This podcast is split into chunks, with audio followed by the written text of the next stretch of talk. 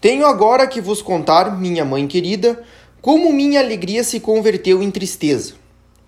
Depois de ter ouvido o relato ingênuo e sincero da minha graça, Maria pediu-me autorização de comunicá-la no Carmelo, e por mim não podia dizer que não.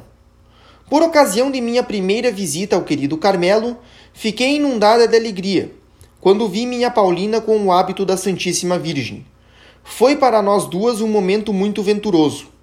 Havia tanta coisa por dizer que não pude absolutamente falar nada. O coração estava cheio demais. A bondosa Madre Maria de Gonzaga lhe estava também, e dava-me mil demonstrações de afeto. Vi ainda outras freiras, diante das quais me inquiriram a respeito da graça que recebera, e quiseram saber de mim se a Santíssima Virgem trazia ao colo o menino Jesus, ou também se havia muita luminosidade. Todas essas perguntas me conturbaram e atormentaram. Só podia declarar uma coisa. A Santíssima Virgem pareceu-me muito linda, e eu a vi sorrir para mim. Foi sua simples figura que me impressionara, razão por que me parecia ter mentido. Meus tormentos espirituais acerca de minha doença já tinham começado. Ao verificar que em seu íntimo as carmelitas imaginavam coisa muito diferente.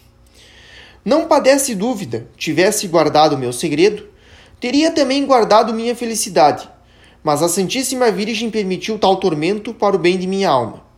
Sem ele teria talvez algum pensamento de vaidade, quando, pelo contrário, a humilhação se tornou minha partilha. Não podia considerar a mim mesma senão com sentimento de profunda aversão. Ó, oh, só no céu poderei revelar o quanto sofri. Por falar em visitas às carmelitas, lembro-me da primeira, pouco após a entrada de Paulina. Esqueceu-me falar disto, mas trata-se de um detalhe que não posso deixar de lado. Na manhã do dia em que devia dirigir-me ao parlatório, estando a refletir sozinha na cama, pois ali fazia minhas orações mais recolhidas e sempre encontrava meu bem-amado, ao contrário do que acontecia à esposa dos cantares, perguntava-me qual seria meu nome no Carmelo.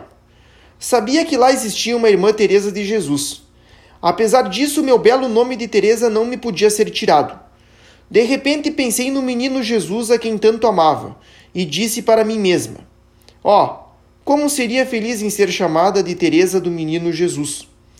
Nada disse no parlatório do sonho que tivera acordada, mas essa boa madre Maria de Gonzaga, perguntando para as irmãs qual o nome que deveria usar, veio-lhe à mente chamar-me pelo nome que eu tinha sonhado.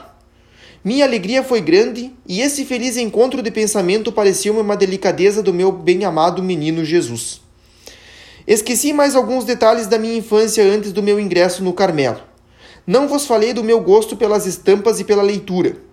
No entanto, minha querida madre, as belas estampas que me mostráveis, como recompensa, devo uma das mais doces alegrias e uma das mais vivas impressões que me incitavam à prática da virtude. Ficava horas esquecidas a contemplá-las. A florzinha do divino prisioneiro, por exemplo, falava-me de tantas coisas que me deixavam embevecida. Vendo o nome de Paulina escrito na parte de baixo da florzinha, queria que o de Teresa também o fosse, e oferecia-me a Jesus para ser sua florzinha. Se não sabia brincar, gostava muito de ler, e nisso levaria minha vida. Por sorte, para me guiarem, havia anjos da terra, que para mim selecionavam livros que me distraíssem e ao mesmo tempo me alimentassem o espírito e o coração. Depois só devia aplicar certo tempo na leitura, o que me impunha grandes sacrifícios interrompendo às vezes minha leitura no meio do trecho mais empolgante. O atrativo pela leitura durou até minha entrada para o Carmelo. Não poderia indicar o número de livros que passaram pelas mãos, mas o bom Deus nunca permitiu que lesse um só deles, capaz de me prejudicar. Verdade é, na leitura de certas histórias de cavalaria, nem sempre apanhava desde logo o lado autêntico da vida. O bom Deus, porém, de pronto me fazia intuir que a verdadeira glória é a que dura eternamente, não havendo para sua consecução necessidade de realizar obras aparatosas, mas de esconder-se e praticar a virtude, de molde a não saber a mão esquerda o que faz a direita.